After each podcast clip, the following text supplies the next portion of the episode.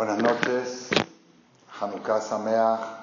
Estamos hoy día martes para miércoles 27 de Kislev 5779. Estamos cerrando el ciclo de las siete conferencias sobre el tema la angustia y la alegría, cómo combatir el virus de la angustia. Esta es la séptima, séptima y última conferencia de este título pero ya que tocó el cierre en la fiesta de Hanukkah, vamos a tener que relacionar. Hoy tenemos varios temas para relacionar. El primer tema para relacionar es, bueno, el tema principal, la alegría y la angustia. El segundo tema es la fiesta de Hanukkah. El tercer tema es la tercera noche de Hanukkah. Tiene alguna importancia especial el ser hoy el día 3 de la tercera vela de Hanukkah. Y el cuarto tema que hay que relacionar, porque sabemos que cuando una persona dice un pasú, un versículo en su momento oportuno, trae verajá al mundo. Necesitamos mucha verajá, como decimos en Rosh Hodesh, Yea Hodesh Azesof Vaketz Lechol Tzarotenu, que este mes sea el fin de todas nuestras desgracias.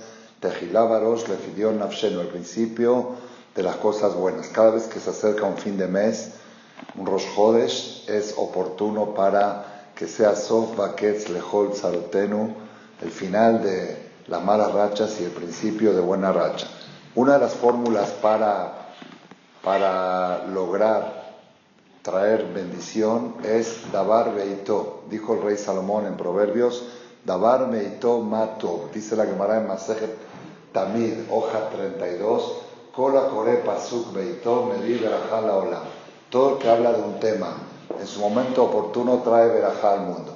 Entonces yo quisiera en realidad concentrarme solamente en el tema principal de la angustia y la alegría, pero por ser que queremos traer verajá, vamos a hablar del tema de Dabar Beitó, de cosas que están apropiadas con el día que nos encontramos, con la fecha que nos encontramos, con la festividad que estamos, la fiesta de Hanukkah, todo eso con el objetivo de Dabar Beitó. Sin embargo, la verdad, lo que quiero es tratar, no tratar, encontré una relación muy estrecha entre los cuatro temas relacionados. La tristeza, la angustia, entre el tema de Hanukkah, el tercer día de Hanukkah. Entonces, por eso quiero llegar a todo y enlazarlo, Bezrat Hashem. Rabotai.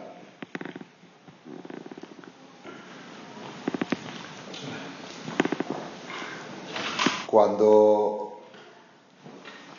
Estamos celebrando en la fiesta de Hanukkah la batalla del pueblo de Israel contra los Yevanim.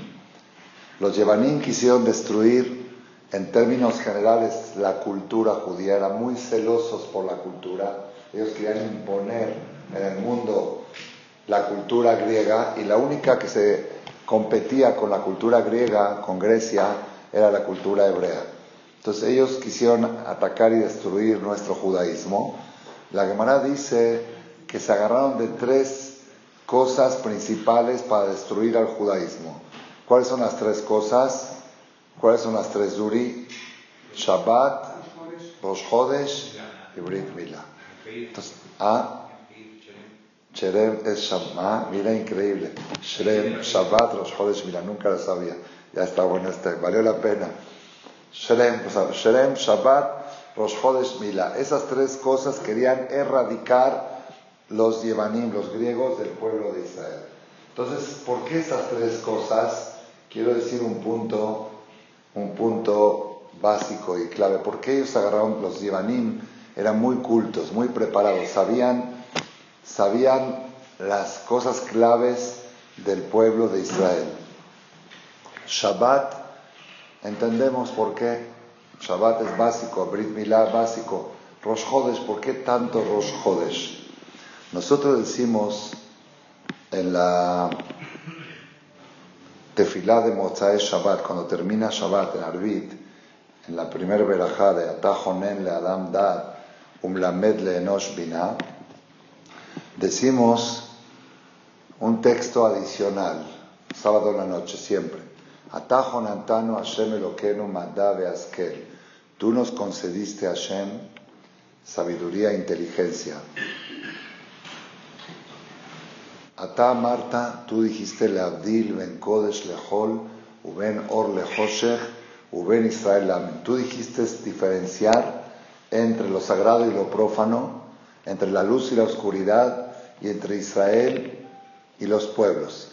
Que Shem Sheivdaltanu Adonai Elohenu, Meamea Bimishpechot Adama, así como tú nos diferenciaste de los pueblos de la tierra y de las familias materialistas, Kach pedenu beatzilenu mi satán, así también rescátanos y sálvanos de cualquier satán. Satán es acusador malo, o mi pegara de cualquier accidente malo, o mi kol shaot raot, de cualquier momentos malos, a mi trageshot la olam, que acechan a llegar al mundo. ¿Qué quiere decir? Le estamos diciendo a Hashem, así como tú nos diferenciaste a nosotros de los demás pueblos, Así también diferencianos cuando tiene que venir una calamidad, cuando tiene que venir alguna epidemia general que salte a tu pueblo de. Si te preguntan por qué, si son seres humanos normal, la respuesta es porque ellos son diferentes en todo, también van a ser diferentes en las desgracias. Cuando le vengan desgracias generales, es lo que pasó en Egipto, que venía la oscuridad a todos y el pueblo de Israel tenía luz venían los piojos, Israel no tenía piojos, venía la sangre, Israel tenía agua. Así como tú nos diferencias, ¿qué quiere decir? Aquí está escrito un secreto muy grande. Cuanto más el Yehudí se diferencia de los pueblos de la tierra, merece ser distinguido en momentos de situaciones difíciles. Merece una protección especial, merece sobresalir su estatus ¿Por qué? Porque él mismo en su conducta es diferente. Entonces, si en su conducta es diferente, me acuerdo cuando, cuando me casé, el primer año de casado, estaba estudiar, tuve el de estudiar Jabrutá con mi rab, el rab Shelita, que Hashem le dé larga vida, salud. Jabrutá quiere decir, estudiaba con él en privado, preparaba con él las clases tres, cuatro horas al día. Entonces, varias ocasiones, también tuve el de ser chofer de él. varias ocasiones me dijo, en el primer año de casado, me dijo, Shaul, tú eres un abrej. Abrej es un casado que estudia Torah. Un soltero se llama Bajur, Yeshiva, y un casado se llama abrej. Shaul, tú eres un abrej. Me dice, Azur liot abrej estándar. Te prohíbo que seas un abrej del montón. Tienes que ser un abrej especial. Una brej no de, ¿cómo se dice? De, no una brej de, hecho de mayoreo, ¿sí? tiene que ser una brej especial. no de confección, esos que se confeccionan de a miles. Todos Baruch Hashem, todos son abrejim, todos tienen importancia. dice, pero yo no quiero que tú seas un abrej común, quiero que seas algo especial. Así me lo dijo. Entonces, el primer año de casado, yo tenía la costumbre, así venía Tenía trajes de color clarito, gris clarito, azul claro. Me gustaba vestir bien, siempre fui de buen vestir. Pero yo dije esto, el primer año de casado, hay va de alegrar a la mujer, voy a seguir con esos mismos colores. Pero después del primer año de casado, puro negro. como me ven ahora, así me vestí desde el año 83, un año después que me casé, negro y blanca, camisa blanca y traje negro. Es, así es la vestimenta de, de reyes, ahí en, de ahí viene, viene de los reyes de, Inglaterra, como el, como el smoking de, los novios, el smoking de los príncipes, de ahí viene el origen que los hajamín se visten negro y blanco por el origen de los príncipes, porque los hajamín son como príncipes, como reyes. Entonces yo así lo decidí dentro de mí, pero dije, ¿cómo se lo voy a decir a mi esposa? Si está acostumbrada, me conoció desde novios, con trajes claritos y ropas alegres, por decir así. Y ahora de repente, entonces el día que cumplimos un año de casado me la llevé, me la llevé al Parque Leumi, que está en Ramat Gan. Yo estaba en Jerusalén, fuimos hasta ahí. La llevé a pasear un día de las vacaciones de la Yeshiva del Colel y platicando ella siempre me dice, cuando me llevas a platicar es porque algo, alguna bomba me vas a decir, me, me quieres envolver con algo. Entonces yo le dije, te quiero hacer más una pregunta. Le dije, hay dos tipos de abrejim. Hay abrejim del común, del montón, y hay abrejim sobresalientes. ¿cuál quieres que yo sea, del montón o sobresaliente? Si le pregunté a ella, ¿es que cree que me contestó? Pues no, quiero que seas diferente, no, no igual que todos, no uno más. ¿Está bien? Me dice, ¿y por qué me lo dices? Le dije, porque cuando yo haga cosas raras, no me digas, eso nadie lo hace. Todos, no lo hacen. Si tú quieres que yo sea como todos, pues voy a ser como todos. Pero si tú quieres que yo sea especial, tengo que hacer cosas especiales. Entonces, no me traigas pruebas de lo que hacen todos para contradecir algo que yo estoy haciendo. Porque si me dices todos lo hacen, entonces voy a hacer como todos. Y tú no quieres que yo sea como todos. Desde ahí ya abrí el camino para hacer todas las locuras que hago de, superación personal. ¿A qué quiero llegar? Cuanto más tú eres distinguido y sobresaliente en tu conducta, mereces ser sobresaliente en los resultados. Los resultados, parte de los resultados es la protección especial que Hashem te da.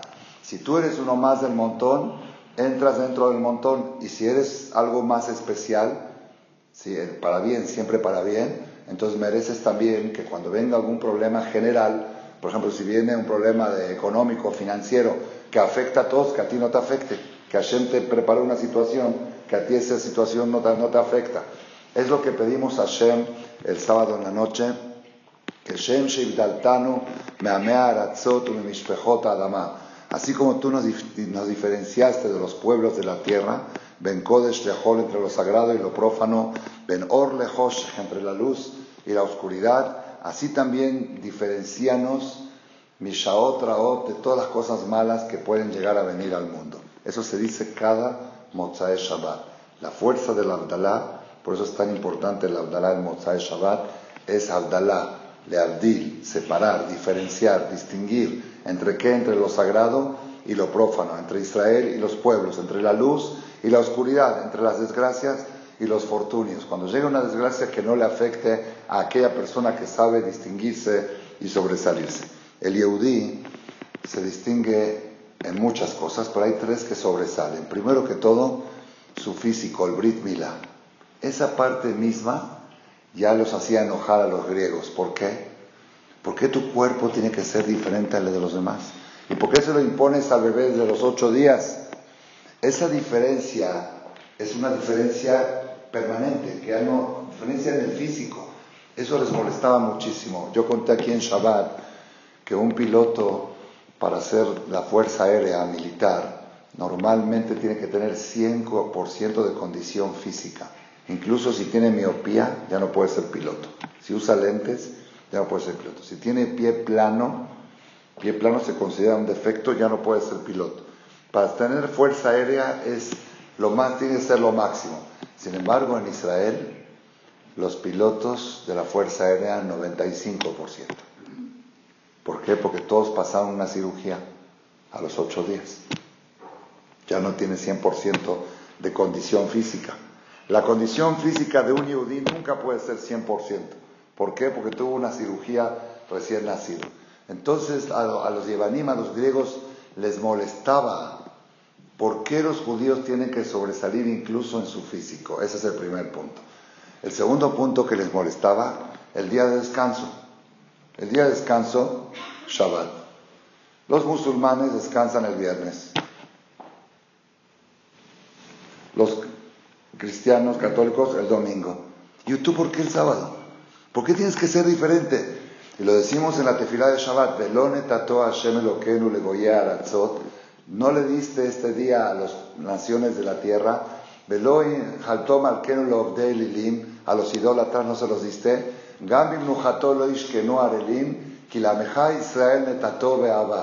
se lo diste a tu pueblo Israel. ¿Qué quiere decir? Aun cuando los goyim decidieron poner un día de descanso, no lo pusieron el sábado, o lo pusieron viernes, o lo pusieron, o lo pusieron domingo. Entonces, ustedes, ustedes son minoría. El mundo hay 7 mil millones de habitantes. ¿Saben qué porcentaje somos nosotros, los judíos? Ah, dos por mil. De cada mil habitantes del planeta, dos son Yehudim. Oye, ponte o ponte del lado de los musulmanes y descansa el viernes, o ponte del lado de los católicos y descansa el domingo. No, yo, yo imagínense ustedes que de repente vengan a una religión así, descansan los miércoles. Miércoles es el día sabático. Están locos, están meshunim. Entonces, eso le molestaba a los griegos. Les molestaba que no nosotros parece que sistemáticamente nos diferenciamos. En el cuerpo nos diferenciamos, en el sistema laboral nuestro es diferente al sistema laboral de todo el mundo. Los Yudim, los primeros inmigrantes de Europa a América, sufrieron muchísimo cuando llegaron porque pedían trabajo. Si aquí se trabaja de lunes a sábado. Si el Shomer Shabbat, Shomer Shabbat te mueres de hambre. aquí es América, aquí es América, Shabbat va a cuidar en otro lado. Entonces les molestaba a los griegos que ustedes tienen un sistema laboral diferente al de todo el mundo. Tienen que ser igual que todos. Es la segunda cosa que quisieron destruir, la diferenciación física, Brit Milá, la diferenciación laboral que es el Shabbat. Y la tercera es la diferencia del calendario. Eso a ellos los se volvían locos por eso. ¿Qué es que están? Hoy dijo el Jajamoy es 27 de Kislev. ¿Qué 27? Hoy estamos a 4. 27 del 9, ¿saben que es 27 del 9? El mes de Kislev es el mes 9. Esta noche es 27 del 9. Vas con un gol y dices, oye, jefe, hoy es 4 del 12. ¿Qué 4? Están locos, hoy 27 del 9. ¿Por qué? Porque vamos con el calendario lunar. Bueno, pues ¿por qué no pueden ir como todos? No, lunar, ok, lunar, ve como los musulmanes. Los musulmanes van en calendario lunar, pero se van todo en calendario lunar. Ellos pueden tener Ramadán, a veces en abril, en mayo, en junio, en julio, en agosto. Se va, ellos siguen con el lunar. Nosotros no, cada tres años, y esta vez va a ser este año, año bisiesto, nos emparejamos con el solar. No nos emparejamos, ahora va a tocar otra vez Pesach en, ¿en qué? En abril, como, como tiene que tocar normal, el de Shadi. Bueno, pues ya, entonces háganse como todos, háganse solar, ¿por qué lunar? Así, tenemos que ser diferentes. Eso los, a los griegos no lo podían soportar, esos tres puntos que diferencian al Yehudí de todos los pueblos. Porque saben que esas cosas que diferencian al Yehudí marcan la diferencia en la conducta de Dios hacia el pueblo de Israel. ¿Por qué Dios le da una sobreprotección? Porque somos los protegidos de Dios, porque somos los diferentes a todo el mundo. Entonces ellos buscaron qué cosas nos diferencian. Brit Milá, Shabbat y Jodesh y calendario. Tenemos que saber ahora que estamos entrando a diciembre, es muy delicado que un Yehudí se identifique con estas fechas de los Goy. Hanukkah es Hanukkah, pero después de Hanukkah, para nosotros viene el ayuno de 10 de Tebet. Vacaciones, es una desgracia que tenemos vacaciones, una desgracia. ¿Por qué?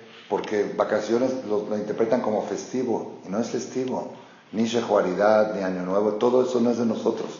El Yehudí tiene que diferenciarse. Yo lo dije en Shabbat aquí, lo vuelvo a repetir, lo digo con toda la seguridad. Toda persona que siente, lo digo por seguridad y conocimiento de causa, toda persona que siente algo que le conmueve de alegría en las fechas de diciembre por ser diciembre, su nieto o su bisnieto se asimila. Ya, ya contrajo el virus de la asimilación. Y la vacuna es Hanukkah. Aragil Vener Hanukkah. ¿Cómo Hashem hizo que toque Hanukkah cerca de estas fechas y ahora nos vacunamos antes de que venga la epidemia? La epidemia es 25 de diciembre. Esa es la epidemia. Y el primero de enero. Esas son epidemias. ¿Cómo te vacunas? Con las velitas de Hanukkah. ¿Está bien? Entonces, Rabotay, nosotros tenemos que tener este punto sobresale en el pueblo de Israel. Cuanto más distinguido eres de los pueblos, en toda tu forma de ser, vas a ser distinguido en momentos de, calamidades y desgracias que Hashem te proteja en forma muy especial. Entonces, casi, casi el Yehudí no debe de conocer el calendario latino. El otro día mi hija, ayer mi hija veníamos de un lugar, me dice, ay papi, se me olvidó que mañana es mi cumpleaños en español. Dije, ¿cuándo cumples? Dice, el 4 de diciembre. Dije, ¿quién te dijo? Así le pregunté a mi hija, ¿quién te dijo? Yo sé que cumples el 19 de Kislev. ¿Quién te dijo? Me dices, casi dice mi pasaporte. Dije, ah, qué bueno, yo no me acordaba. Cuando vivía yo en Israel, no tenía noción de la fecha de español. Yo firmaba los cheques, en los bancos en Israel aceptan cheques en hebreo. Tú puedes poner fecha, Zain Kislev, y te respetan la fecha, con el año y todo. Pero acá en México ya los cheques no se pueden dar. Imagínate si firmo. Yo mis cheques los firmo en firma hebrea, con letra hebrea. Mi IFE está con letra hebrea. Se vuelven locos cuando dicen, ahí está mi IFE. así firmo. Yo le pregunté cuando fui a hacer el IFE, ¿puedo firmar? Dice, como usted quiera. En hebreo es más difícil falsificar. Pero yo lo hago también porque esta es mi bandera. Es, entonces, no sé si algún día de un cheque aquí en México en hebreo, si me lo respeten o no, lo, veo difícil. Entonces, botay, el Yehudí tiene que estar todas las fechas de los cumpleaños de los hijos, aniversario de boda, todo tiene que estar en nuestro calendario. Así eran nuestros abuelos. Cuando le preguntabas, ¿Cuándo es mi cumpleaños? Te decía antes de Pesach, después de Pesach, antes de la Gomer, por la Gomer, antes de Shavuot, después de Shavuot, antes de Tisha B'Av, eh, Jodesh Elul, Selichot, entre Rosh y Kippur, Kippur, Sukkot, Hanukkah, Purim. Así le decían la fecha. Y tú le preguntabas a tu abuelo, ¿cuándo es mi cumpleaños? Te decía, tú naciste antes de Hanukkah, tú naciste después de Hanukkah, tú naciste el día del ayuno de este. Entonces, el Yehudí tiene que vivir siempre su calendario. Hay un solo día al año que lamentablemente todos los judíos de fuera de Israel, tenemos que saber la fecha española. Y si no la sabemos, tenemos un problema grave. ¿Cuál es? Hoy, esta noche, 4 de diciembre. El 4 de diciembre cambia la verajá de Barejenu a Barejalenu. Antes decía la verajá cortita, decía Barejalenu, Ashantashanah, Kominete, Huatale, Tobá, Beten, Talu, Matar, Librajá, es la época que necesitan lluvias en Israel. Alcohol, Peneadamá, ahí está que llovió esta noche, no me di cuenta. Diluvió. Verabé, no, no, lo, no lo relacioné. Verabé, Pene, Tebe, Lesabá, Etaolán, Kuló, Mitrach, Malei, Adenu y Virjoteja. Neosher, Matenot, y llena nuestras manos de tu verajá, de la riqueza. La gente está preocupada, el nuevo gobierno, ¿qué va a pasar? Malei, Adenu y Virjoteja esta noche. Neosher, Matenot y Adeja. Shombrave, Atzila, Shanazo cuida y salva este año Mikol Lavar de toda cosa mala, Mikol Mine Mashhit, de toda destrucción, Mikol Mine Puranut, de todo tipo de sufrimientos, Mikol Mine Mashhit, Vasela Tikva Tova Beaharit Shalom, hazle a este año una buena esperanza. La gente está con incertidumbre, ¿qué va a pasar? Que tenga Tikva Tova Beaharit Shalom, y un final pacífico. Jus verachem alea barcol tehuatá ferotea, ubalja begishmer atzon lluvias de voluntad verajá undabá, utia harita hayim besabá beshalom, kashanim atobot librajakiel to, umeti bata bareja shanim, baruch ata Hashem bareja shanim. Ese fue el arbit de esta noche. Esta noche cambia. Me preguntó ayer, mis hijos veníamos de Polanco, de una fiesta familiar. Me dice, ¿qué implica este cambio? implica muchas cosas. Pero yo les dije así en breve para motivarlos. Implica que vas a estar tres segundos más parado delante de Dios en la unidad. Cuando la verajá es más corta, estás tres segundos menos. La verajá más larga, nada más tener el privilegio de estar en la cita con el presidente Melech Marjá, Melechim Akadosh tres, cuatro segundos más, eso implica el día 4 de diciembre. Entonces, por eso digo, la única fecha y solamente en Hutzlars, porque en Eres Israel cambian a Bareja Leno el 7 de Heshvan, ya cambiaron. En Hutzlars, por ciertos motivos que no voy a especificar ahora, se, se puso 60 días después de que empezó el otoño. El otoño empezó hace 60 días a las 7 de la mañana de mañana. Pero empezamos desde la noche, por eso esta noche si alguien se le olvidó, Barejaleno no repite. Para mañana Shachrit ya repite, 60 días después que empezó el otoño, se empieza a decir Bareja Leno en todo el mundo y este es el cambio que hay esta noche. Entonces ya tenemos otro tema relacionado con la fecha de hoy. Hoy es tercer noche de Hanukkah, 27 de Kislev. Hoy es el día que se cambia la verajá número 9, la verajá de la Parnasá, que es Gishme Mebareja Shanim, cambia a Betel Matar Librajal Kolpeneadama. Entonces, estos temas vamos a tratar de relacionarlos con el tema principal nuestro que tenemos de la angustia y de la alegría. Voy a hacer dos observaciones sobre el tema de Hanukkah, dos o tres observaciones, y luego volver a la angustia y la alegría y, y sellar otra vez con Hanukkah. En Hanukkah hay, ¿por qué se llamó Hanukkah? Dice Rabenu Nisim en Masejet Shabbat, donde está la Gemara Kaf Alef Amudbet, donde está la suya de Hanukkah. Hanu es una palabra compuesta. Hanu Café.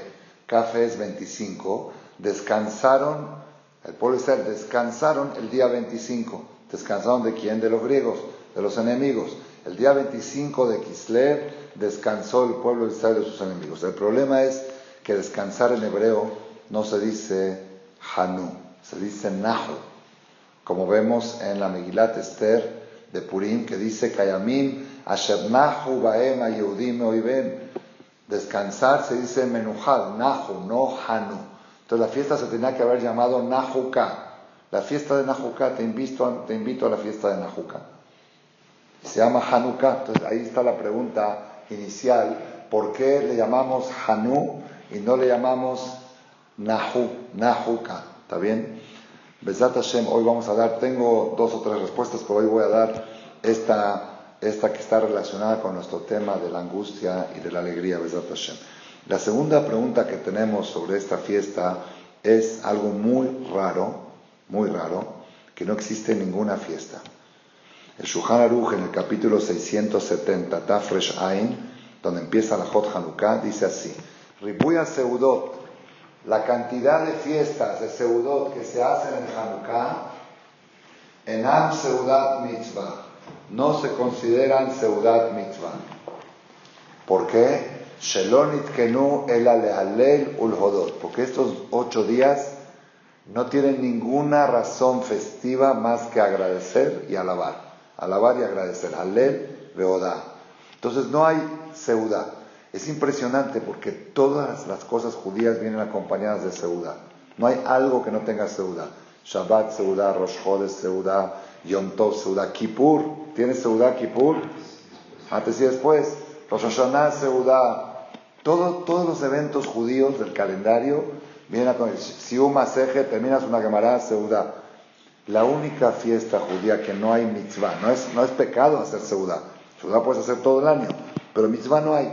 No digas, te invito a la mitzvah seudat Hanukkah. No hay seudat Hanukkah, no hay. Puedes hacer una fiesta en Hanukkah. Bueno, por supuesto, el Shabbat de Hanukkah es por Shabbat. Y el Rosh Hodesh, que va a ser este próximo Shabbat, y Rosh Hodesh junto, y el domingo también, hay que hacer Seudá por Rosh Hodesh, pero no por Hanukkah.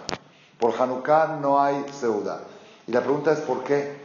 Estos dos puntos quiero resaltar en la charla de hoy, relacionado con el tema de tristeza, de angustia y alegría. Entonces, ¿por qué Hanukkah y no Nahukkah? Y segundo punto, ¿por qué no tenemos mitzvah de hacer seudá en Hanukkah a diferencia de todos los eventos del calendario hebreo? Esos son los dos puntos. Hay mucho más lo que extender, pero quiero respetar el horario, Bezrat Hashem de esta conferencia.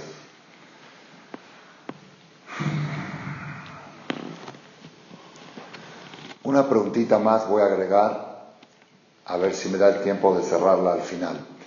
Está escrito en los Sefarim, lo trae esto el libro Tamea Minagim, que la fiesta de Hanukkah es el sello de todo Rosh Hashanah, Kippur, todo lo que se juzgó en los días de Selijot, Rosh Hashanah, Kippur, Hoshana Rabbah, Simchat Torah, el sello final es en Hanukkah. Así está escrito en los Sefarim. Es más, ahí trae que el que sabe ver las estrellas, desde Rosh Chodesh Elul puede observar en el cielo. Yo una vez lo vi, una persona me mostró la forma de una mano abierta. Las estrellas forman la forma de una mano con los cinco dedos, así, en esta posición. Una persona estaba yo en Cuernavaca, finales de vacaciones de agosto, y me dijo, mire, el cielo, ahí está la mano abierta. Desde Rosh Chodesh Elul se ve esa mano y el último día de Hanukkah desaparece. Ya no se ve en el cielo esa mano. Todos los días se ve hasta el último día que es esa mano, la mano de Dios que está abierta y Emineja Peshuta Lekabel Sharim. La mano de Hashem que está abierta para recibir a los que quieren hacer Teshuvah. Es algo impresionante. La pregunta que quiero hacer para cerrar con las preguntas y pasar al tema es nosotros sabemos que en Rosh Hashanah se juzga y en Kippur se sella. A la hora de la Neilá estamos todos temblando porque es el sello. Dicen que hay otro sello que es el externo la noche de la desvelada de Rosh Hashanah Nos desvelamos Rosh Hashanah y otra vez el sello. Algunos dicen que se entregan los expedientes en Simchat Torah. En sello. Pero después de eso ya se acabó todo.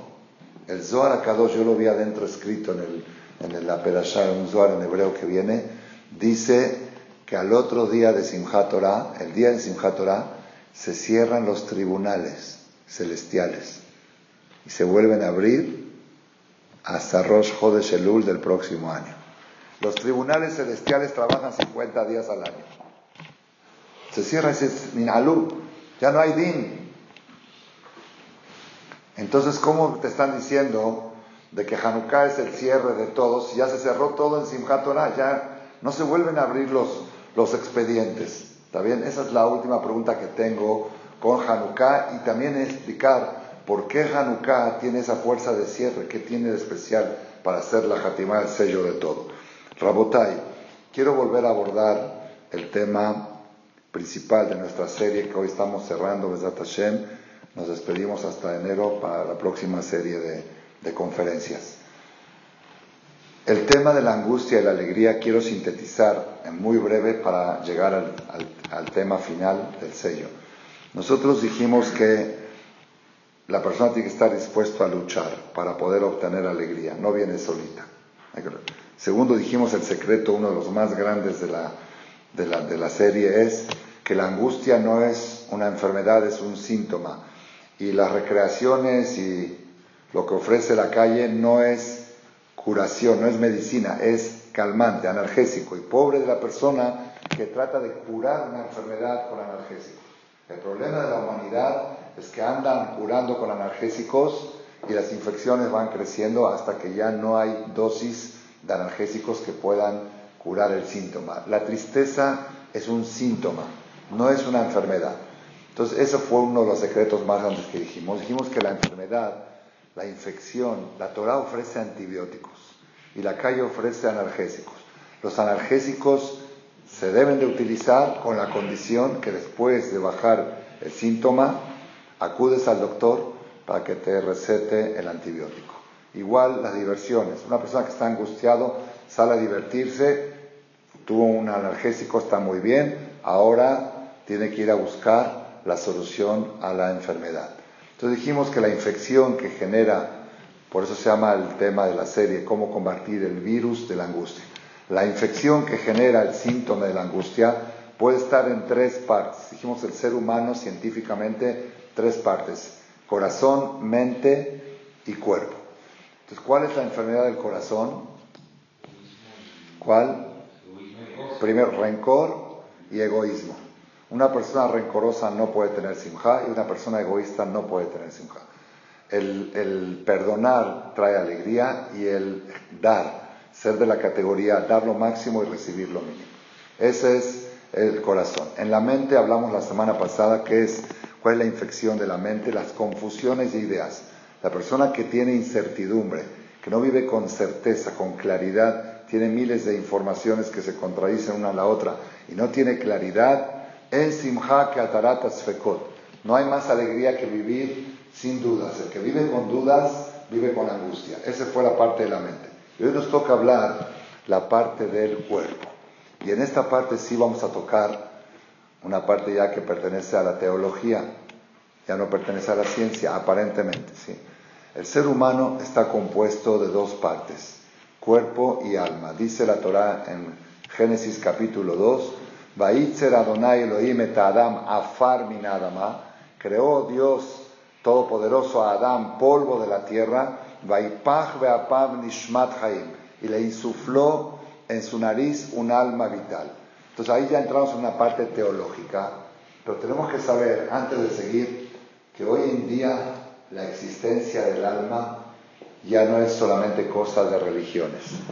Hace unas décadas era, se podía decir que era discusión de la ciencia contra las religiones. Hoy en día hay estudios en la Universidad de Harvard que comprueban que es imposible negar que existe algo aparte del cuerpo.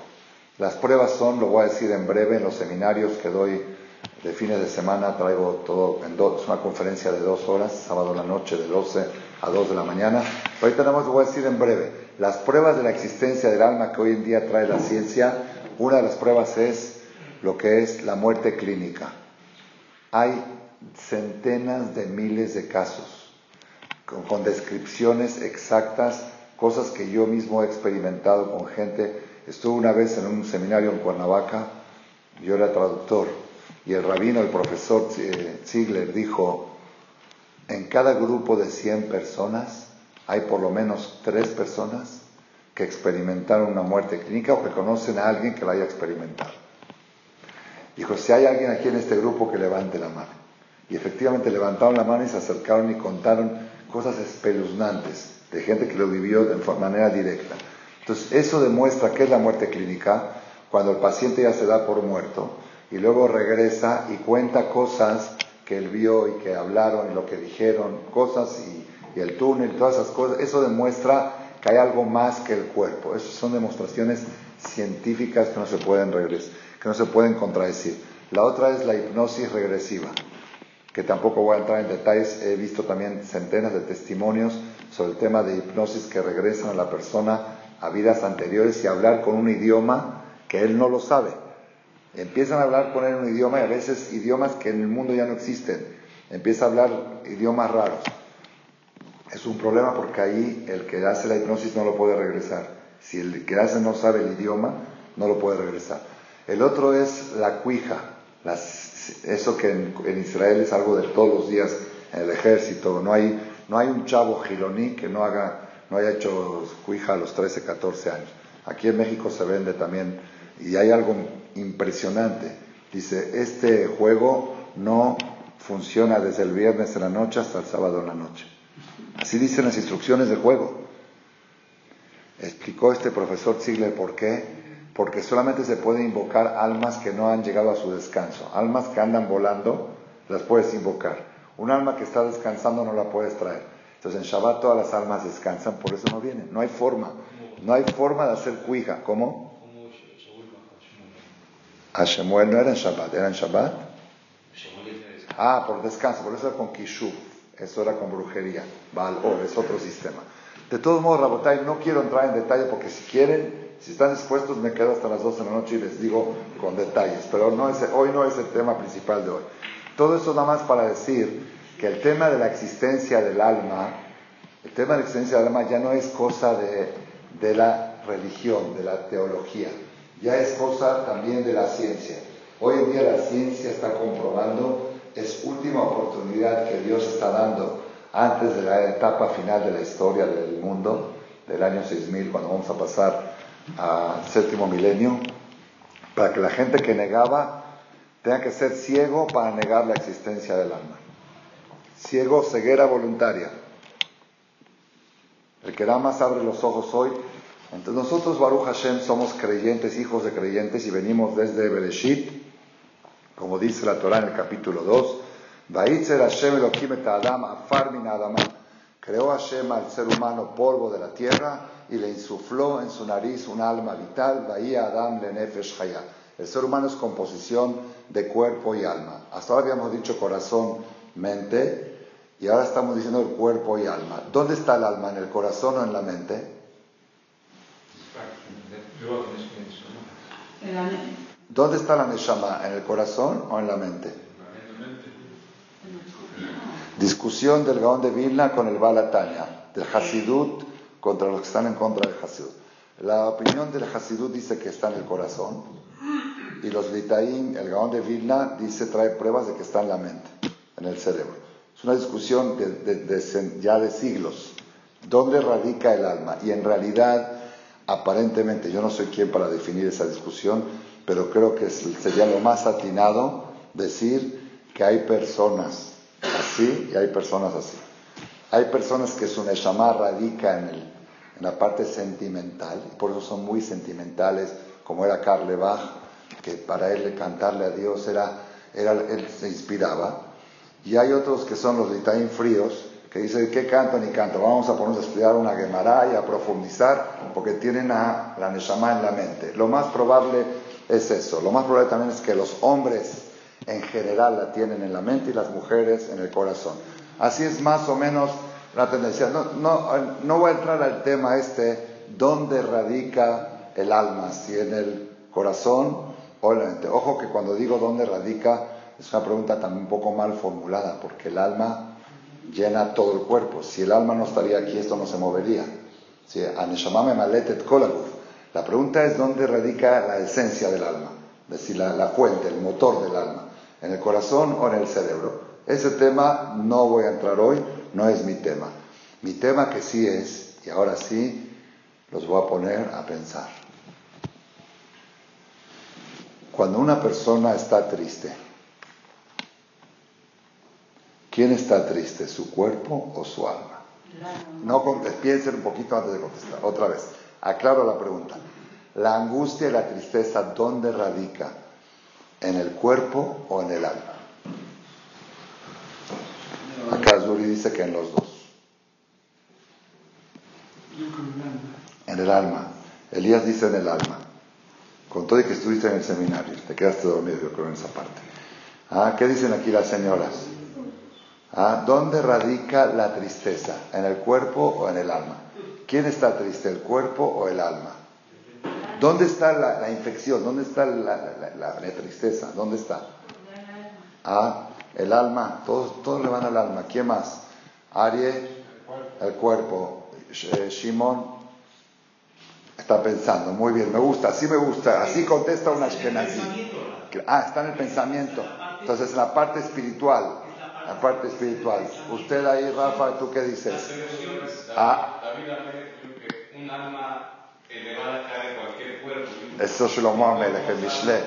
Nefesh, nefesh, eh, roach ish yechalkel benefesh necheamis. Entonces, ¿dónde está? En el cuerpo. Entonces, la angustia está en el alma. A ver, ¿usted qué opina ahí? A ver, tú, Achar, eh, perdón, Leo, no, ¿cómo te llamas? Moshe, Moshe Achar. ¿Qué opinas? Cuerpo, alma. ¿Dónde está la tristeza? Estaba hablando de los que son síntomas, ¿no? Por eso, pero ¿dónde radica? ¿Dónde está? ¿Dónde está la parte, la tristeza? ¿Dónde se encuentra? ¿Dónde la...? Sí. La parte emocional. ¿Dónde está la tristeza aquí, Don? En el cuerpo. En el cuerpo. Tú, Eliezer, ¿qué dices? ¿Dónde está la tristeza? Bueno, yo ahora, la verdad son teorías. La mayoría le ponen al alma y son teorías. Yo ahora les voy a comprobar, les voy a comprobar que es imposible que el alma esté triste. Imposible. Se lo voy a comprobar y luego les voy a traer la cita, la referencia. ¿Por qué es imposible? Para poder entender o contestar quién está triste, el cuerpo o el alma, tenemos que definir qué es el alma. ¿Qué es el alma? ¿Qué es alma? Así dice el Zohar. Nosotros no, sabemos definir, pero el Zohar sí lo dice. El Zohar, acá dos fuente máxima de la Kabbalah, dice cuando la Torah dice que Dios le, le insufló, le insufló un alma vital. ¿Acaso Dios tiene boca para soplar? ¿Acaso Hashem tiene pulmones? ¿Qué es le sopló? Dice que Dios le sopló. En lo guf, en lo de mutaguf, el que cree que Dios tiene boca y pulmones, pierde el pasaporte al Olamabad. En lo guf, en lo de muta guf. No tiene ni cuerpo ni forma de cuerpo. Entonces, ¿cómo dice que sopló? Dice el Zohar así. Manden a Faj, midile Faj. Cuando una persona sopla, está sacando algo de sí y lo está depositando en el otro. Entonces, cuando dice la Torah que Hashem sopló, no sopló, no tiene boca. Hashem insertó dentro de ese cuerpo que es polvo de la tierra, le insertó parte de sí. Eso quiere decir que Hashem sopló. Hashem le insertó parte de sí dentro de ese cuerpo. Eso quiere decir Adam Betzalmeno Kilmuteno. Cada ser humano es portador de un pedacito de Hashem dentro de él. Eso es alma. ¿Está bien? Ahora pregunta a Ramale. ¿Dios puede estar triste? Imposible. ¿Quién lo dice? La Gemara de Masejet Hagigah Perek Sheni. Dice, Umika atzibuta klapesh maya. ¿Acaso puede existir tristeza de arriba? Vaketiv os como. ¿Por qué? Porque tristeza es carencia de algo. Y Hashem es omnipresente, omnisapiente. Es imposible adjudicarle a él que le falte algo. Y tristeza es falta de algo. Y a no le puede faltar algo. Entonces, vamos a hacer matemáticas ahora. Dios no puede estar triste. ¿Estamos de acuerdo? El alma es parte de Dios, entonces el alma tampoco no puede estar triste. Entonces, ¿quién está triste? A fuerzas. Y no lo digo yo, lo dice Rabhaim Vital en el libro Share Kedusha. Share Kedusha, Rabhaim Vital, alumno de la Rizal, dice Atzvut mi esod ha'afar. La tristeza viene de la materia más oscura que tiene el ser humano. Hay cuatro materias, Esh, Ruach, Maim, Afar, Esh, fuego, Ruach, aire, Maim, agua, y Afar es tierra. La materia más baja de todas, la más tosca, es la más pesada, es Afar. Hashem hizo Adam Afar mina Adama. Dice Rabhaim Vital, Atzrut mi esod Afar. Cuanto más predomina en la persona la materia oscura, la materia opaca, la materia tosca, predomina en él el atzvut, la tristeza. Y cuanto menos predomina, o cuanto más predomina la materia lúcida, que es Esh, que es la Neshama, eh, la persona está alegre. Entonces quiere decir, llegamos a una conclusión espectacular, espectacular.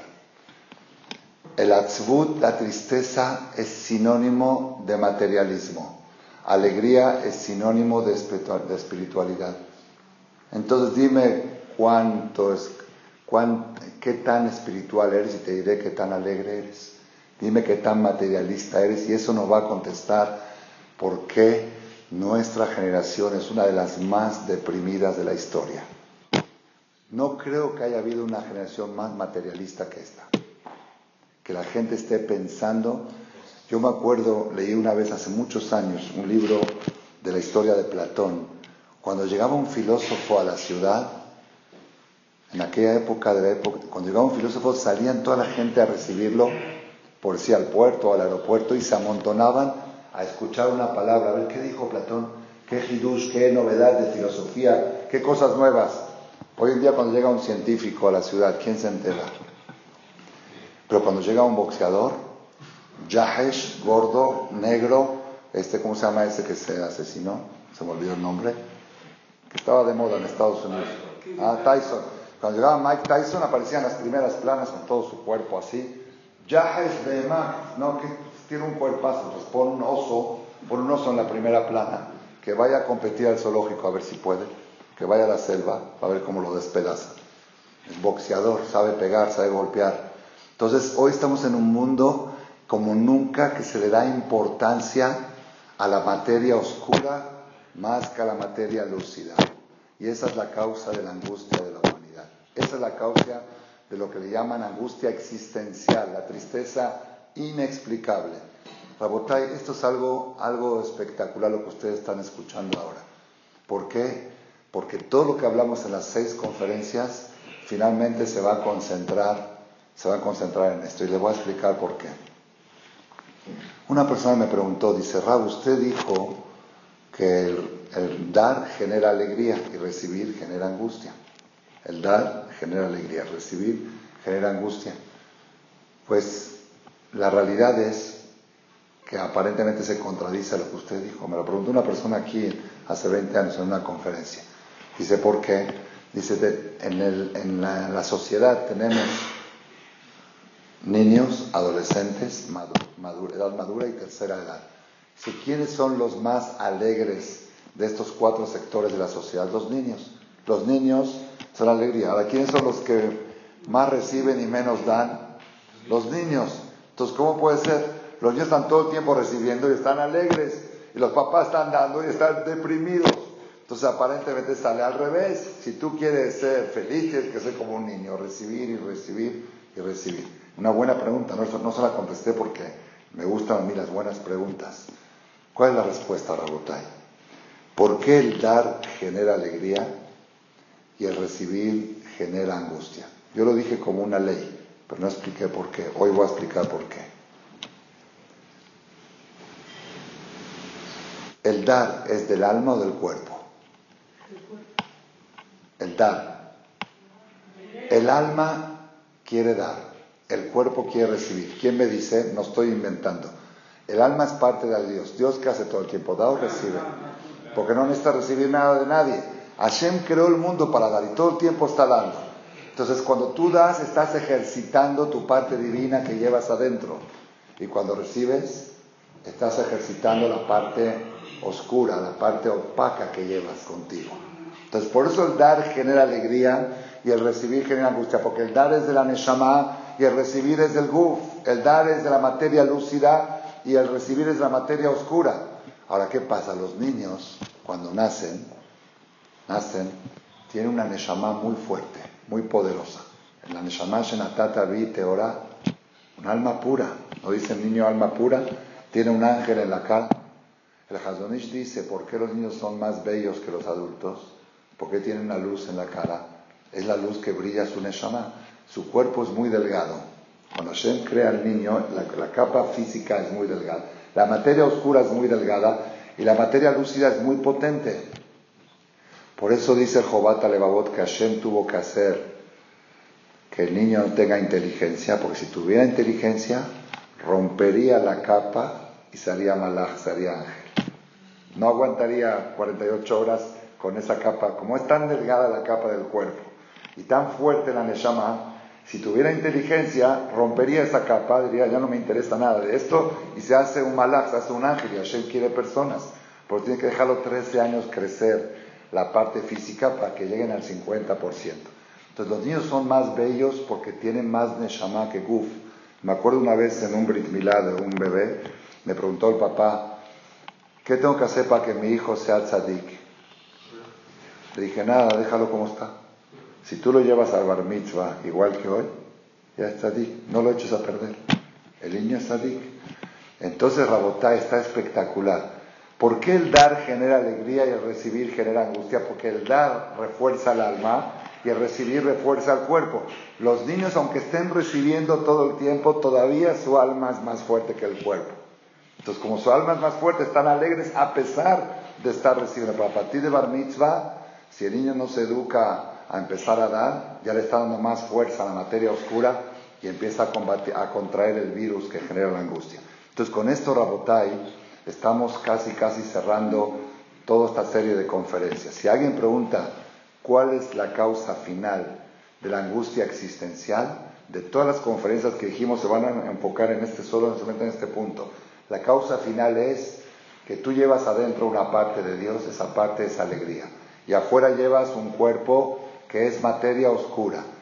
Si estás dedicado el 80-90% de, de tus fuerzas en el cuerpo, estás dedicando en lo que te angustia. Y si estás dedicado en tu alma estás dedicado a lo que te alegra. El dar es el alma, el recibir es el cuerpo, el hacerte fila es del alma, el comer es del cuerpo. Cuando vas a comer, agarras una fruta y la vas a meter a tu boca, estás comiendo un pedazo de angustia, porque estás creciendo la parte oscura. Cuando dices Baruch ata Hashem Elokeinu melech haolam es lo nivelaste. Y así va todo el judaísmo base. Todo el sistema del judaísmo es equilibrar. Cuando haces algo material que lo necesitas, pero te puedes desnivelar, di verajá, di agradecimiento a Hashem. Ese es todo el tema. Moray Berabotai. Todas las fiestas hebreas son fiestas compuestas de cuerpo y de alma. En Mitzrayim salimos de la esclavitud material y de la esclavitud espiritual. Por eso festejamos Pesach con Alel, con Agadá y con Seudá. Y así todo, Purim también. Nos querían destruir físicamente. Amán Arashá, festejamos con Seudá. Todas las fiestas judías, todo, incluso el Shabbat, está relacionado con cuerpo y alma. Y por eso tenemos que festejarlo con el cuerpo y con el alma.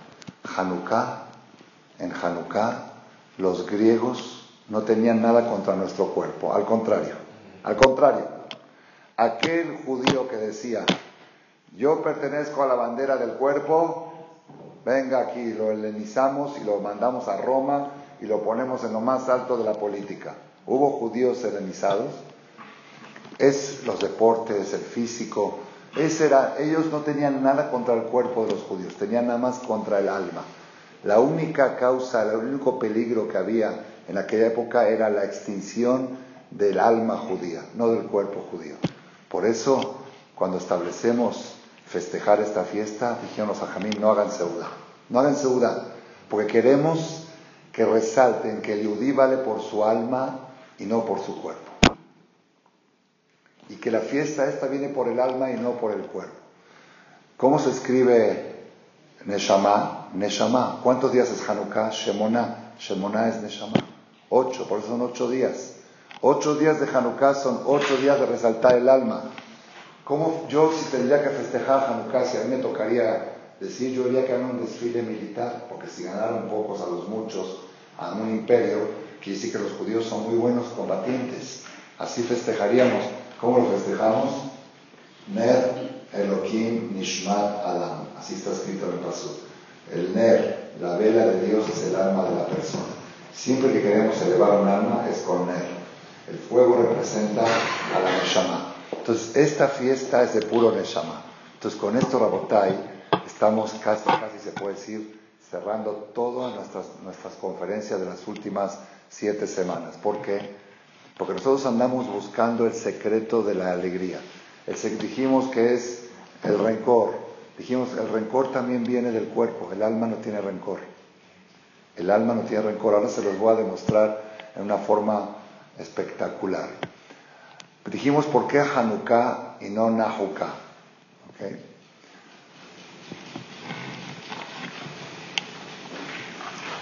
Hay una Gemara que dice en Masejet Sanedrin, hoja 108, columna 1, dice así: Af al Noah Nehtam Gezardin. Cuando se selló el diluvio, se selló también contra Noah. ¿Por qué? Porque la Torah dice, Emjeta Adam, voy a eliminar la especie humana. Entonces, ¿por qué se salvó Noah? Ela Shematzahen, tío Eliezer, trae un hokle Israel de Bereshit.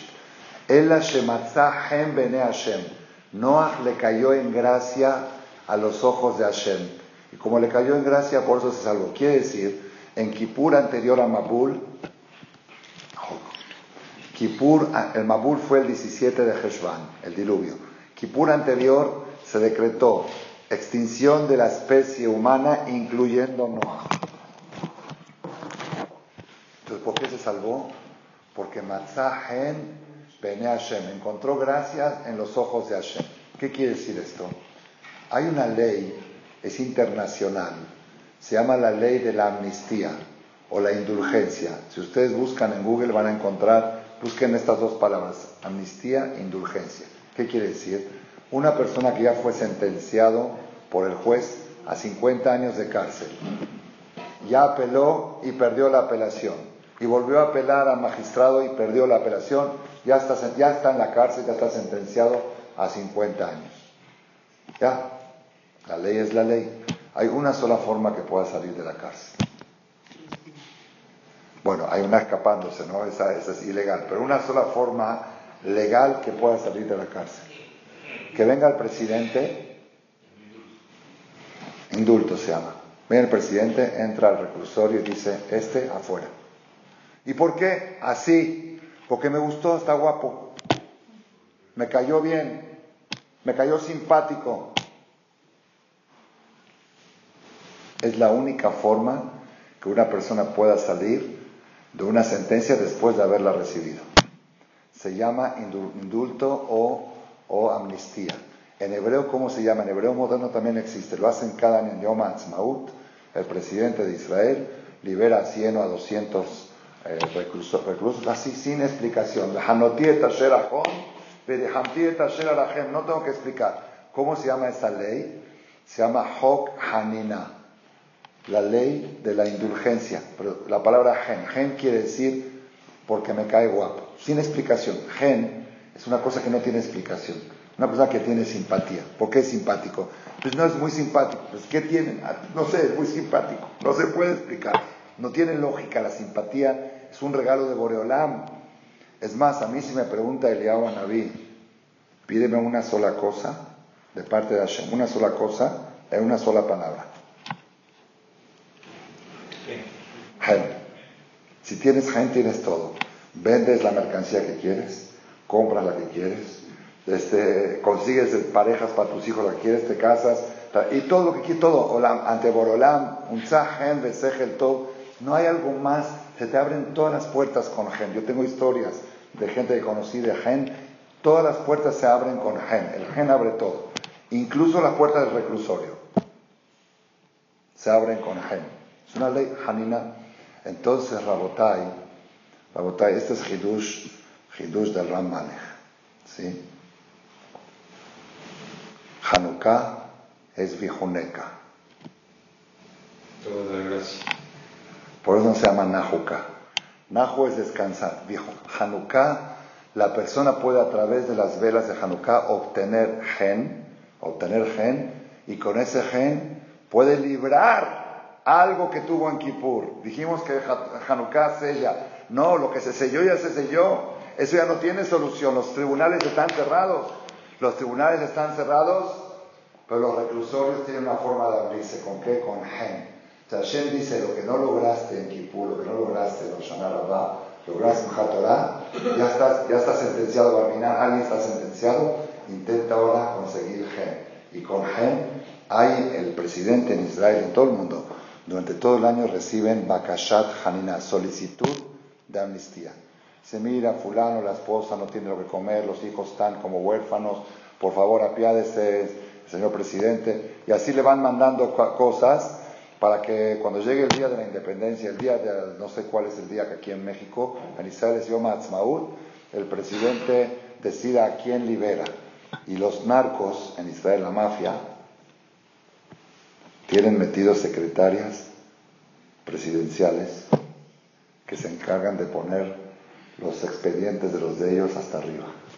Porque si tienen 100.000 expedientes, no lo va a revisar todos el presidente. ¿Cuál va a revisar? Los de arriba. Entonces tienen gente ahí metida, lo aleno, hasta ahí llegan las manos de la, de la mafia, del Shoha. Pero no importa, ese no es el tema. El tema principal que quiero llegar es, hay una sola cosa que puede estar encima de la justicia, que es Hen, Hanina, amnistía, indulgencia. Y eso se puede lograr en Hanukkah. Eso no hay ni en Rosh ni en Kippur. Eso en Hanukkah. Y eso le va a contestar todas las preguntas. ¿Por qué rezamos después de Kippur si ya está todo decretado? Después de Kippur ya no, rezamos para cancelar decretos. Rezamos para obtener gen y a través del gen liberar sentencias ya sentenciadas. Algo espectacular. Entonces, ahora, ¿cómo se hace para obtener gen? ¿Cómo se obtiene gen? Ustedes se van a volver locos de lo que van a escuchar ahora. Uno dice, bueno, yo también quiero ser como Noah. Yo quiero ser como Noah y tener gen para poder, para que se abran todas las puertas. Esto, lo que les voy a decir ahora, está en el Jokle Israel. Jokle Israel es un libro, los hombres conocen a mujeres que le pregunten luego la referencia. En el Musar, Perashat Vayera, el día viernes. Si quiere la persona encontrar gracia en los ojos de Hashem, hay una fórmula Loijos. Que no se enoje por nada. Shenemar, como dice Pasuk, Noah Matzahen Bene Hashem. Noah encontró gracias en los ojos de Dios y no dice por qué. Lo Lama, el Akishmo Perusho, el nombre de él lo dice. ¿Qué quisiera la palabra Noah? Shayan Noah Bediburo. Era calmado en su forma de hablar calmado en su forma de actuar y calmado en su forma de caminar. Hablaba calmado, actuaba calmado y caminaba calmado. Que de Iter Midrash Urkah, Matzah y por eso encontró Gen. Gen Benoah Hadhu. La palabra Gen y Noah es lo mismo, es invertir. Tú pones Noah y lo inviertes y se hace Gen. Es Nun He, Gen. Toda la fiesta de Hanukkah es Bijuneka. Si ustedes observan la Aftará de Hanukkah, la Aftará que se lee del segundo del Sefer, cuarto Sefer, va a haber tres Sefarim este Shabbat. Va a haber la Perashá de la semana, Rosh Chodesh, Hanukkah y el cuarto de Aftarot. ¿Cómo termina la Aftará? Teshuot Hen Hen La. Así termina la Aftará. Es todo, es todo. Todo lo que viene a ser Hanukkah es a darte gen. Y acá te dice, si tú quieres tener gen, tienes que ser una persona calmado. Lekach tiknu atahonen beresha. Por eso la primera verajá de la mirada es Atajonen, que viene de Gen, la, la menorá. Ustedes saben que es una segula leer esto especialmente en Hanukkah. ¿Saben cuál es el primer versículo? Elohim Yehonenu. Vivarejenu. Yehonenu es Gen. Que Hashem nos dé Gen. La persona que tiene Gen tiene todo. Entonces, ¿cómo se puede lograr el Gen? Pues aquí está el secreto. Primero, no enojarse por nada, no alterarse por nada. Segundo, la gente que da tiene gen y la gente que quiere recibir tiene lo contrario de gen. Es una regla. La gente que siempre está buscando dar, por naturaleza tiene gen. Tercero, la gente que sabe agradecer los favores que recibe tiene gen. Y la gente que recibe favores y a veces hasta al revés, no tiene gen. Entonces todo el tema es buscar gen y toda la fiesta de Hanukkah viene a darnos gen. Nosotros estamos ahora en el mes 9. El mes 9 es el mes Tov. Tov, Tet, Tet es Tov. ¿Sí? Dijimos Jodesh Atet Atov Minatorim. La persona que quiere recibir el Tov de Hashem, él mismo tiene que ser Tov. ¿Cómo se hace la persona Tov? Vamos a ver en la mitad las veces que aparece la palabra Tov y con eso se van a acordar de las seis conferencias. ¿Cuántas veces aparece en la mitad la palabra Tov? A ver, Jack, ayúdame. Ah, la primera vez que aparece Tov en la Kiel Tov Vesalah Ata. Es el rencor, perdonar. Una persona que Salah es Tov. La segunda vez que aparece Tov, en la verajá de hoy, Tov Umetiv Ata Umbareja Shanim. La persona que es Metiv se hace Tov y se hace Tov, recibe el Tov de Hashem. La tercera vez que aparece Tov es para volverse loco. Ayúdame, Jack. Veten, veten Sahar Tov, Lejola Botejim Beshimcha Behemet. ¿Qué es eso? Quitar las dudas, seguridad. Botejim es seguro. Botejim, con emuná, con bitajón. Botejim es bitajón. Tov, la persona que es bitajón, aquella persona que vive con dudas, y es verdad. Yo conocía, hay gente que dice, me voy a hacer un café. Le dice, es que yo creo mejor un té, o mejor me tomo un refresco. Sabes que yo de esa gente me alejo, me alejo, me, deprime, me deprime. ¿Conoces ese tipo de gente? Gente indecidida, que todo lo que hace, dice, y después que tomó el jugo de naranja, dice, ¿crees que hice bien en el jugo de naranja o hubiera mejor tomado? Gente que vive en duda es antipática. Y gente que vive segura. Tú eres una persona que va con seguridad, con certeza, esa gente te cae bien. Es el gen, da gen. Entonces el Tov Dagen, el Tov es Salah Dagen, el Tov Umetiv Dagen, el Tov, el Tov este, Abotejim Beshimcha Behemet, y el último Tov que Dagen es Vialelu y Barejú et Gadol Behemet Leolam Ki Tov, Tov Leodot, Tov Leodot Lashem, Odul Hashem Ki Tov, terminamos el Alel, aquí en Marcelo lo cantamos precioso, cinco minianías están invitados. ¿Qué es Odul Hashem Kitov? Agradezcan a Hashem Kitov, Hidush aquí de este año. ¿Qué es Kitov? Odul Hashem Kitov. Dime ya, ¿qué es Odul Hashem Kitov? ¿Es bueno quién? ¿Ah? Eso. No porque es bueno Hashem, porque es bueno Leodot. Cuando tú modé, tú te haces top. Odula Hashem ki Tú te haces top. Y si tú te haces top, ki olam hasdo. Puedes recibir el favor de Hashem para siempre. Entonces, ¿cómo? Es el mismo. Dime a Tov Shimchal Hanaledot, la misma veraja. Por eso le traje. Es la misma veraja. Sí, ahí a Tov Kilo Halura Hameja. Sí, Rabotai. Rabotai. Nosotros, ya quiero terminar porque, aunque es un poquito tarde, pero es preciosísimo, van a ver cómo cierra todo. Nosotros decimos en las tres semitot de Hashem, el Rahum Hanun. ¿Qué es Rahum y qué es Hanun? ¿Qué es Rahum, misericordioso, y qué es Hanun? Lo mismo, aparentemente lo mismo. Dice el Malbim, Malbim comentarista sobre la Torah, algo espectacular, espectacular. Cuando tú ves una persona tirada en el metro, en la entrada del metro, discapacitado, con las sin piernas, lo aleno, Dice, te da lástima. Eso se llama Rahmanut. Cuando dices misken, lo ves tan misken, tan maskin, que te da Rahmanut. Te da, Entonces le sacas una moneda y le das. Eso es Rahmanut. ¿Qué es Hanun? Una persona que lo ves bien vestido y arreglado todo, pero te cae tan bien que te dan ganas de darle algo. Te cae tan bien. Así está tan, quieres, quieres darle algo porque te cae bien, no porque te da Rahmanut. ¿Está bien? Dice, dice algo espectacular el Malvin. Dice, el cuerpo, cuando Hashem se apiada del cuerpo es Rahum, cuando se apiada del alma es Hanun. El cuerpo Hashem lo ve como jazito, pobrecito. Una, se le tapa una arteria y ya está en el hospital. Empieza a toser y ya está con gripa. Entra un virus, y ya está el cuerpo jazito. Mamá no para de sufrir una tras otra. Hashem le tiene piedad al cuerpo, le tiene rahmanut. Cuando Hashem ve el alma, dice, el alma está guapísima, el alma tiene gen. El alma Hashem le da cosas porque le cae bien. Entonces, ¿qué quiere decir? Quiere decir que el alma es sinónimo de gen.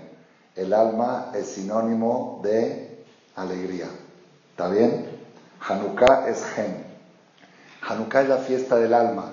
Cuando tú logras resaltar tu alma, recibes gen, porque el alma tiene gen ante los ojos de Hashem. Y al recibir gen, al recibir gen, recibes todo, todo lo que quieres de, después de Kippur. Y lo que dijimos hoy, que el alma, como es parte de Hashem, es parte de la Simcha. Entonces tenemos Tove Salah. ¿Por qué enojarse es contraproducente para el gen? El Zohar dice que cuando la persona se enoja, es impresionante, el alma se retira, se queda cuerpo sin alma. Por eso dicen que se apoderó de un diablo. Cuando está uno enojado, dicen, se, le va la Neshama y dice el Zohar, ¿y quién sabe cuándo regresa? Entonces, ¿por qué el enojarse quita el gen? Porque el gen viene del alma y al enojarte el alma se retiró, estás sin alma, ya no hay gen. Entonces, Tove Salah es para la Neshama, Tov Metiv es para la Neshama, Abotejim Beshimcha Bemet es la Neshama y Atov Shimcha Urjana Eleodot es la Neshama. Si la persona en Hanukkah es todo fiesta de Neshama, cuando la persona resalta su Neshama, resalta el gen y resalta la Simcha, y para cerrar todo el tema, para que vean que no estoy exagerando, esto lo descubrí hoy. ¿sí? ¿Cuál es el salmo de Hanukkah? Mismor, Shir, Hanukkah, Abayit, Vashetevot, Simcha. Es acrónimo de Simcha. Shir, Mismor, Hanukkah, Abayit es Simcha. Para decirte que el Hanukkah y Simcha van de la mano. Bezrat Hashem con esto damos el cierre a este ciclo de conferencias y quiero desearles a todos y a mí mismo, Bezrat Hashem, que tengamos el zehut de poder agarrar toda, toda la influencia, la fuerza que tiene este Haga Hanukkah Hacer Kavaná en Birkat Koanim, cuando los Koanim dicen Vijuneka, es te dé Gen. Es la verajá más grande que uno puede tener y que le puede dar uno a sus hijos. Y por medio de esto, que tengamos una vida de mucho éxito y alegría. Amén.